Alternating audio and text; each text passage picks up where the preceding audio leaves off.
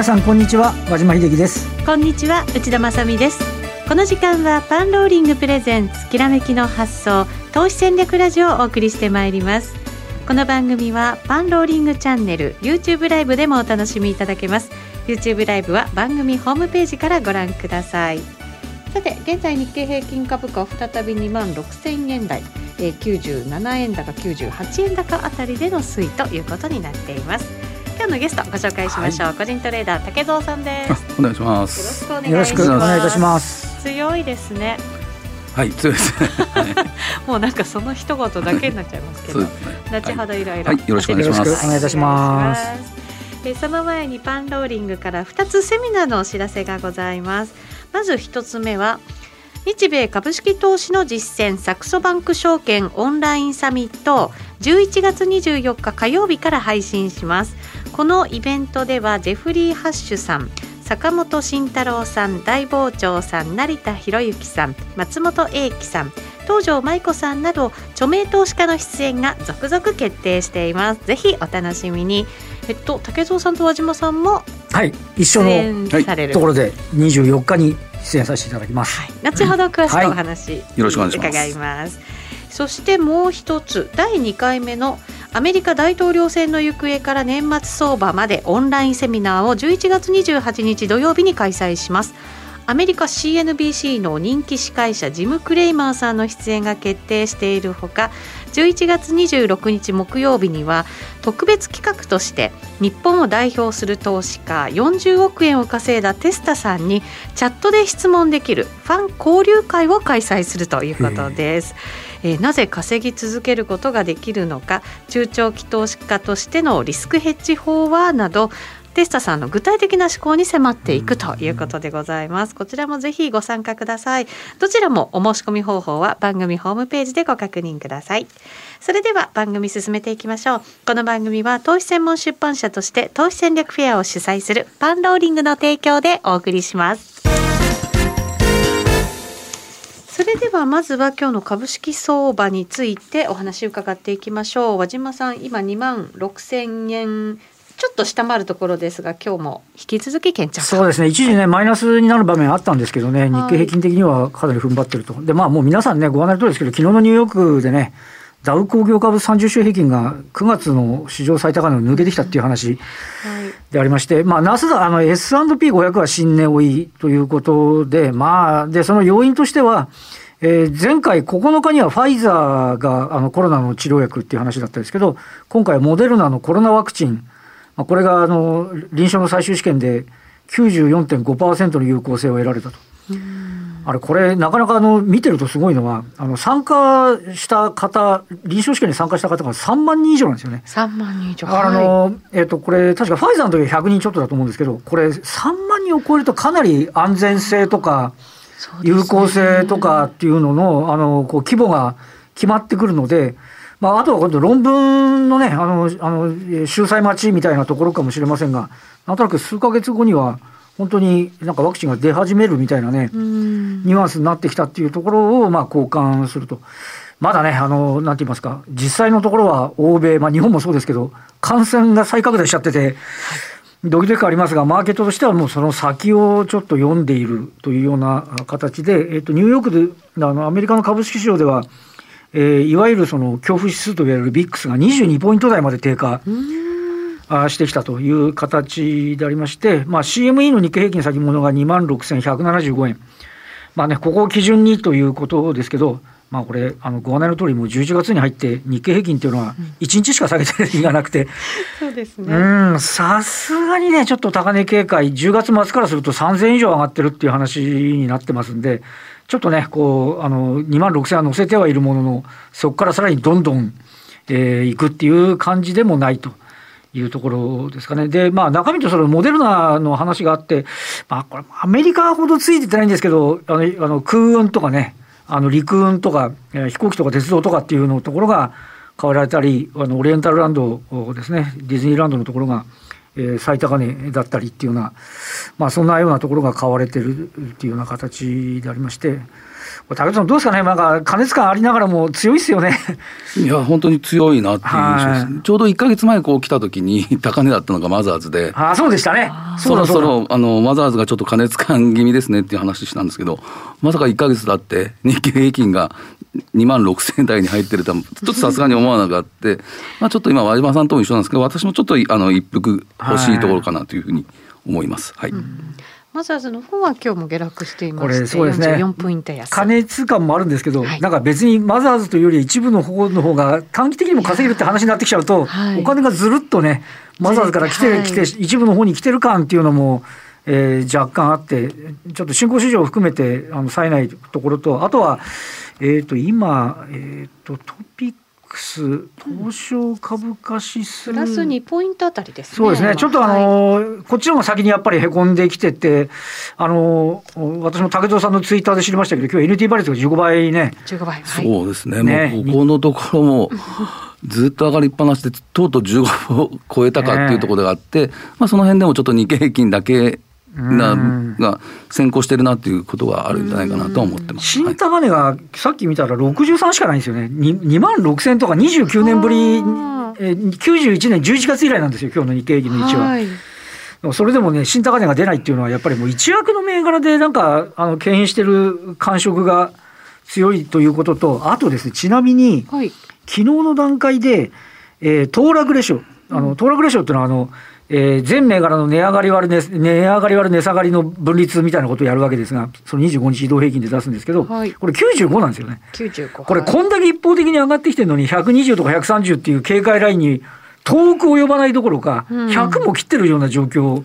だから、やっぱり銘柄数でドーンと上がってってはいないっていうね、まあ、そういう実態がこの騰落レーションあたりには、現れているというところで、なんかあの見ておられる投資家の方、参加されてる方も、なんか日経平均上がってるけど、私のはどうみたいなのが 結構多くいらっしゃるんじゃないかなということは、この辺りは推測されるような気がしますよね。そうですね。そうなると、そのまあ NT 倍率であるとか、いろんなものを調整しようとすると、はい、日経平均が調整することによって、ね、はい、また乖離を埋めていくみたいな感じに、ね、でも直近だと、金融株、今日はそうでもない、はい、まあ、あの銀行とかがね、昨日今日あたり、今も、えーと、三菱 UFJ で3.7%ぐらい上がってるんですけど、はい、といわゆるトピックス型の人たちもちょっとだけ頑張ってるんですよね。そうですか。循環してるのか、波及してるのか、はい。でもまだトピックスは18年の1月高値には、まだこれもまた投稿を呼ばないって話なんで、はい、まだね、やっぱりだいぶ差はあるかなっていう感じはしますよね。うん、はいえー、この後はゲストの竹蔵さんにお話じっかり伺います。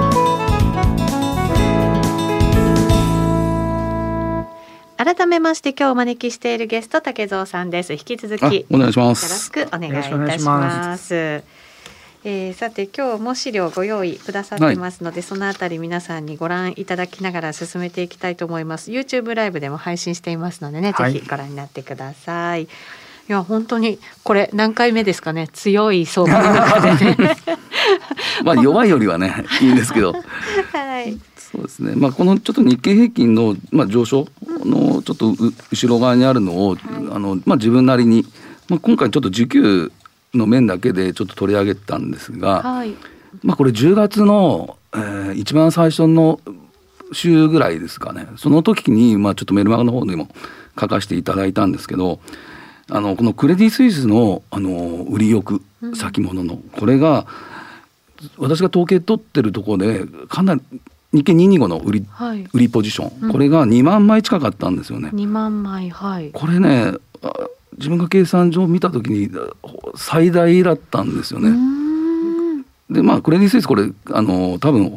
日経225以外で、まあ、どっかで、まあ、あのいろんなポジションを組んでるとは思うんですけど、はい、まあ、日経225あとトピックスの先物だけ見れば、まあ、売り立ちあ売りのポジションを作ってたんで、まあ、いずれどっかでこの反対が入ってくるんだろうなっていうのがあって、まあ、ここをあのひょっとしたらこれ買いに来た時には上昇になるかなっていうことを、まあ、10月の頭ぐらいからちょっと言ったんです、まあ、前回のこの番組でも少しは触れたと思うんですけど、はい、でそれがやっぱり11月入ってちょうどあのまあ3日過ぎですか。だから先週ですよね、はい、あの外国人動向を見た時先ほど7000億買い越しになってると思うんですけどやはりそのところこのクレディ・スイスとゴールドマン・サックスが買ってたのが先々週、うん、で先週もやっぱりクレディ・スイスとあと JP モルガンですね、はい、この辺りの買いがあの目立ったかなっていうふうに思いました、うん、これってもう年初からずっと売り越しだったわけじゃないですか現物も先物も含めて。多分これでも上下してるんですよねクレディ・スイスとかのやつは。はい、でも何月かちょっと忘れましたけどもうずっとこう売りの方があの積み重なっていってで,、ね、で10月の30日の縦玉見た時にはもう約2万枚1万9600いくらだったと思うんですけど、はい、それを見た時にあこれはちょっとマックスだなっていうふうには思いましたけど、はい、でそれでだから11月に入って一気にまあ買い戻しに動いてまあ買い戻しがまあそういう形になると思います、はい、1週目は原先合わせると1兆1000億円ぐらいですよね。海外税現物先物合わせると買いっていうのは。でそのうち多分先物が7000億ぐらいだったと思うので、大きかったですもんね。やはりこっちの方が先に来てるのかなというふうに思いました。だから先週分今週発表の先週分も多分外国人の会ってことですよね。多分同じぐらいはあると思いますね。あともう一つが、はい、日経これダブルインバースのこの改ざんっていうのがあると思うんですけど、これ、昨日上場来安値、今日ちょっと見て、今日も多分上場来安値更新してると思うんですよ。してますね。はい、あそうですか。で、この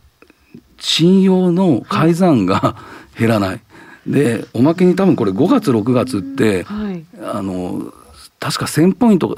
割れたぐらいのところからの玉だと思うんですよね。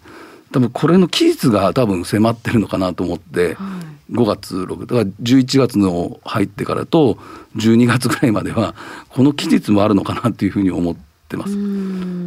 でこのダブルインバースっていうのを買うことによって、はい、先物を多分売ると思うんですよ野村証券のあれで。で昨日ちょっと見たんですけど10月 ,3 10月30日のその月次レポート見れば野村証券だけでそのこのダブルインバスの相手方？それが多分先ほどで2万5千ぐらい相当の売りの玉があるということを書いてあったんで、はい。相当このダブルインバースのところが溜まってるのがあるのかなというふうに思いました。信用倍率21倍で今あの、えー、とこれ株っていうふうにあの表記しちゃうと1億1100万株ぐらい改ざんがあるっていう話になりますね。で多分ですけど 今日またはんあの発表になると思うんですけど多分これ増えてると思うんですよ。だこういうのが多分あの下値リスクっていうでどんどんどんどんあの先物の買い需要とかそういうふうになってきてる気がしました。はい、かなりだから需給が影響してるってことですよね。今回の上げは特に何がこういいっていう材料っていうのは、まあ、バイデンさん決まったりとか、まあ、そういうところがあるのかもしれないですけど、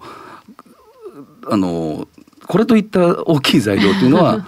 11月入ってから突然ですもんね。まあ、こういう、まあ、需給見ればああった。であとまあ2万5千円でしたっけ？2万4千円超えたあたりからもう真空地帯だと思うんですよね、日経平均。しかもずっと2万3千円ぐらいでねもみ合ってたところ抜けてきたわけですもんね。だからそこを抜けてきたらやっぱり真空地帯のところ入ってきて、まあ、上がりやすかった面もあったかなっていうふうに思います。だから受給面もあったしその水準もあったし、うんそね、それに合わせて大統領選と、まあ、ワクチンがきっかけになってみたいなね。あともう一つやっぱこれ日銀の ETF っていうの大きいと思うんですよね。なんだかんだあの11月の10月の終わりぐらいですかねあのニューヨークとか、えー、ナスダックあとまあマザーズも下げた途中だったんですけど、やっぱり東証一部のこの225だったらトピックスっていうのはそれに比較してあまり下がってなかったっていうのは確かに下がってなかったですもんね。まあ、薄商いの中でやっぱり700億とかそういうところが日銀が買い支えることによってやはり大きいなっていうのがあったっていうのはあるんじゃないですかね。それってやっぱ下がらないからっていう魅力ですか？魅力って言ったら変なまあ、変な話、まあ、売っても売っても下がらない。下がらないから。支えちゃってる話になっちゃったもんね。がこの逆に言えばその売りの安心感になるのかな。売りの玉が膨らんだ面もあるのかもしれないですし。なるほどね。だからこの何気にこの日銀の ETF っていうのは効いてる うん。ような気がしましたけどね。そうですね、はい確かに。9月でね海外が調整した時も日本だけは踏ん張ってましたし、ね、踏ん張ってました、ねはい。あのあの辺りもちょっと不思議で、まあ、マザーズがね その分、ねあのはい。ダメでしたけど、はい。日経平均とかトピックス見たらああの、まあ、によくニューヨーク離れっていうような、はね、あの言葉もしてましたしその辺がちょっと注目したかなというふうになりましたね。うん。でもちろん政策への期待というところも根強いと菅さんのこの政策っていうのはやっぱり早い？あスピードがね。スピードが速くて、まあこの後後ほどちょっと喋った方がいいのかちょっとわかんない。これやっぱりもう12月にはもう何でしたっけ？携帯電話の引き下げだったりはい、あのまあかソフトバンクとか KDDI 出してると思うんですけど、うんでこれドコモのまあ上場廃止が決まればそろそろあのドコモの方もこのプランなんか出てくると思うんですね。うんであと脱ハンコもまあ、ね、年内、えー順次開始するとか言われてますし、まあ、あと不妊治療あとまあ地銀の再編というのもなんか紙面見れば毎日何かしらこの政府が動いてるような気がするんで、まあ、この辺もやっぱりあの外国人投資家から見たらえーちょっと日本変わったよっていうのが見れるのかなというふうに思いました。確かになんかこう今までにないスピード感って感じますもんね。これあれですよだってだからあの今先ほど2万4000円ってあってです2万4018年の1月と10月と、えー今年のい頭これはあのある意味安倍ラインなんですよね安倍さんは2万4000を明確に超えることができなかったって話うん。なんだけど、はい。す菅のミックスになったら 一気に。抜けてるっていうね。あのまあうん。偶然かもしれませんけど そう見ることもできないことはないですよね。ちょうどだから2万4 2万4200円ぐらいですよね、はい。あそこが全然抜けなかったとこをはい。一気に来ちゃったっていうのがまあ一つの材料ですよね。まあそれはバックボーンでこういう政策とかもあったかなというふうにちょっと思いましたね。うんはい。本当そうですね。これがまあだから今もちろん需給が一番最初に来てるわけですけど、この先どうなっていくかですよね。あそうかちょっとちょっと言い忘れたんですけどこれね、あれなんですよ。面白いのはやっぱり日銀の ETF でこれ買ってる昨日ちょっと調べたんですけど、野村のい銘柄コード1321一。三二一これの野村の日経っていうのがあるんですよ ETF、はいこれだけでやっぱりあのファーストリテイリング1000万株買ってるんですよ。であと大和の1320っていうこれ日経平均あるんですけどこれでもう460万ぐらい買ってるんですね。うんでそうあのーファーストリテイリングの発行株式数って大体1億株しかないんですよ。だからこの2社だけでももう15%ぐらい 握ってることになってきたら、はいやはりちょっとその中で品薄になってるのが今ファーストリテイリングになっててはい。でで今いろんなこの何でしたっけ、まあ、先週だったらあのやってましたね。あのイベントとか、はい。でそれでやっぱり業績も良くなってうん一番上がりやすいう変動しやすちゃんとい銘柄決算発表から買われてますからね。そうそうそうちゃんとね、企業としても買われてる部分もありますよね、これね。でそこのところに今こういうふうに品薄になってるで225でっていうところがあるのかなっていうふうにはちょっと思いましたね。うはいん需給もありながらねちゃんと実績も出してるっていうそうねですね。上場が高いですからね、本当ねね。それが両輪になってるってところは強いですよね。そうですね。んすみません。はい。はい。で、なん、なんと、なんだ。この 雑談だから、な んだったっけって。チャー飲んで喋ってんじゃないよ。でもねそのまあファーストリテイリングみたいにその企業の決算もね業績もしっかりついてきてるっていうことだとでするならばまあ底堅いというか今後もあとは全体の業績も悪くないですよねうん。あ決算一巡しましたけど、あの、メメーカーの3割ぐらいが増額にはいなってて。三割が増額でもあの結果的に言うと純利益だと34%の減益なんですかね今期ね。三十四パーでセントもあのトヨタもそうだしホンダもそうだしあのげ修正後も減益なんだけど、ええやっぱり46そこで1から戻ってんじゃんっていう話にななってきてるっていうのは延長線でいくと22年3月期の業績って結構回復期待してもいいんじゃないの？みたいな。そうですねばらつきありますけどやっぱりはい四六がほまあぼそこな感じなんおですかね。おっしゃる通り、きあの、あの、内田さんおっしゃる通りで、もう本当に K って言われますけど、ダメなところはままだちょっと厳しいですよねいや。そうなんですよね。でもワクチンがあるから、うんワクチンが出てくるんならっていうね、あの、前提条件付きで戻り始めてるところもありますからね。いまだにねなんかこう営業に海外に動けないなんていう企業もね、結構ある中でワクチンが本当にできて、動けるようになったら、まあ、やっぱり戻りますもんね。そうですね、えー、ちょっとずつ動いてこれるっていうようなね形にはなってくる可能性ありますよね。そうですね。竹蔵さんこのなんか企業の動きみたいなところどう見てます？やっぱり強いの今半導体が一番強いのかなっていうふう半導体のところ、えー、もうソックス指数も、まあ、この前上場来高値取ってましたしまあ、この東京エレクだったり、うん、まあ、今日も高値ですからね。確か高値ですよね。そうですね、はい、で向こうのあの台湾の TSS TMSC だっても、はい、この辺りももう堅調にやってるんで、まあ、いろんなところでこの半導体っていうのがこれからも需要があるのかなというふうに思うんですよね。やっぱ 5G とか 6G とかそういうふうになってきても必ずそこに半導体が絡んできてるのかなというふうに思いましたけどね。はい、そうですね。その東京エレクトロンも日経平均に寄与度がねやっぱりちょっと大きいところで。そうなんですよね。ねだからこれ先週の金曜日までしかちょっと出してなかったんですけど。はい先週の金曜日までで2400円上がってたんですよ。まあ昨日プラスすれば2900円ぐらい上がってると思うんですけど、はい、で金曜日のところ時点でやっぱりファーストリテイリングが400円弱のあの寄与度があったと。はい、でまあこれソフトバンクがこの時期マイナスなんですよ実を言うと。あねうん、でまああと東京エレクだったりあとファナックダイキン、うん、ここのとこでしたね。で1位からまあ10位までで大体占めてるのが42%。で1位から30まで計算したんですけど、うん、ここでやっぱりもう68%約7割で日経平均が寄与してるっていうことが分かりましたということです、日経平均225銘柄すごい大幅高してても値上がってるの60ぐらいしかなかったんですよね。あとの170ぐらい下げてるみたいななんか。だから大体この大体ですけどあの上位30銘柄で、まあ、77割から、うん、まあ、8割ぐらい、まあ、そこのところでまあ上下してるような指数が大体日経経平均なのかなというイメージで持ってますけどね。そういう相場の後、まあそういうこう集中してで指数がわっと上がってくるわけじゃないですかそういう相場の後ってどういうふうになるものなんですか？だから逆に言えば、これ日経平均が下がってもトピックスが下がらなかったら、はいうん、僕はいいと思うんですよね。これが一緒にトピックスと日経平均がまた一緒に下がってきちゃったら、あれなんですけど。だからちょっと心配あの日経平均がもし500円安してもトピックスさえあんまり下がってなかったら持ち株ってそんな下がってない可能性もなきしもあるな、ああるんですよね。その NT 倍率とか見見ててしても。えー、竹蔵さんはどう見ます？今はだからちょっとえあのこの日経平均の、まあまあ、ユニクロだったり、まあその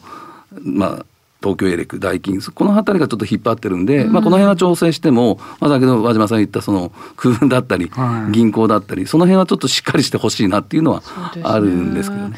ワクチンができたことによってその辺もしっかりしてくるっていうふうに考えられるんですかね。ね月にこのままいくとねあのえっとあの報道なんかも含めると2か月ぐらいで緊急投与みたいな話になってくると、はい、まだね実際その製造面がどれだけ追いつくか。あ分かんないですあのファイザーの時にはマイナス60度とか70度に冷やして運ばなきゃいけないって言ったけど冷蔵庫がねそうそうだけどモデルナは別に普通の冷蔵庫でいいっていう話なんで、えー、それ考えるとねあの本当1月ぐらいから流通始まってくるとマーケットを先読みだとするとねそれを織り込むようなパターンっていうのは。まあ、ないことないのかなっていう感じはしないじゃないですよね。ねここからどんどんそのワクチンの話もいい話が続くんでしょうねきっとね。だから今日まあ資料持ってきたんですけど、えー、これも第三章入ってるのがまあまあ昨日の夜あんなのが出ると思ってなくて あのまあファイザーの次まあこれから先多分、はい、まあモデルナにしても、うん、まあノアバックスとかちょっとアストラゼネカはちょっとねあの出遅れみたいな話してました、まあ、ジェジェ まあこの辺り年末にかけて出てくるんだろうなっていうふうなのを昨日のちょっとメルマガでも書かせていただいたんですけど、はい、じゃあ昨日の夜いきなりモデルナが出て あれ？でそうなったらやはりこれニューヨークとナスダックっていうかそういうところで二極化が今日もやっぱり見たらマザーズの方が、まあ、日本市場もそういうふうな二極化があの出てくるんだろうなっていうふうに予測してました。だからこのとなんて言うんでしょう投資力っていうかその自分に応じたあれしとかないと思わぬ今この前でもアメリカン航空だけでも20%か30%一日で動いてたりするんで、はい、この辺ちょっとあの値幅が大きくなってるなっていうイメージが結構あったんですよね。確かにそうですね。これ二極化そうするとワクチンのニュースが続いて出てくるってことになると二極化さらにしばらくは続くっていう感じなんですか？まあ、そのなんていうかこの材料慣れっていうんですかね、はい、そういうのはあるかもしれないんですけど、えー、まあでも新型コロナがずっとワクチンができたからすぐ落ち着くのか 元の生活が取り戻せるのかこの辺りってちょっと予測ができない。そこが一番難儀なとこですよね。だからこのテレワークっていうのが定着するのかとかそういうのまでやっていったら本当何が正解なのか そこがねまだちょっと読めないところですよね。そうですね、うん新しい生活なんでしょうけど。ですね。うん、でもだんだん人が行き来してくると今オフィスビル余ってるって言ってますけどだんだんまた埋まってくる可能性もありますからね。そうなんですよ、ね、リートなんかが少しこう底入れ感見せ始めてたりするっていうのはね。ありますからね実際にでもね事務所とか閉めちゃってる大きい企業も結構ありますしね、はい、でも新興企業新興国から日本に来たらならオフィス安いじゃないかって借りてくれるかもしれませんからねうん、そうなんですよね。だからこの落ち着いた時は、ね、落ち着いた時には意外にいけちゃう感じになる可能性あるんですよね、だ前回ここに来た時にもやっぱり日本の土地1兆円にもう投資するって話もあったじゃないですか、うん、そういうところでやっぱりこう日本にお金を落としてる海外勢っていうのはある確かにあると思うんですよね。まあなんか香港とかああいうところに比べたら安いのかもしれないですよね。ね。きっとねシンガポールとか。そもそもそもそんなにコロナ流行ってるわけじゃないですからね。まあそうですね。だからその安全っていうか、それがもう一回日本としてみあの見直されてる感じもしないではないですけどね。うん、アジアの拠点の一つとして。はい。どうなんでしょうか、ね、そういう拠点がやっぱりできてくるってことは日本のビジネスも盛り上がってくるってことですねイコールでつながるんですか？徐々にねこれで飛行機がね動き始めてっていうふうになれば、はい、ということだろうと思いますけどね。うんそうですねえー、そういうのも見ながら今後のやっぱり銘柄選択ということにね、はい、なってくるんだと思います。さてさて先ほども、えーと、ご紹介しましたイベントですね。日米株式投資の実践イベントでは初日となる来週の24日火曜日の20時半から竹蔵さん、えー、大傍聴さん和島さんによるテーマ株と今後の展望がライブ配信されるということでございます。3人揃ってますから個別株情報満載って感じですかね。ね。この3人でやることはなかなか初めてなんで あれですけどまあ多分個別株情報満載になると思いますね。そうでしょうね。はい、竹蔵さんなんかこう取り上げる話とか決まってるんですかもでもまだですね。いつものパターンですけど。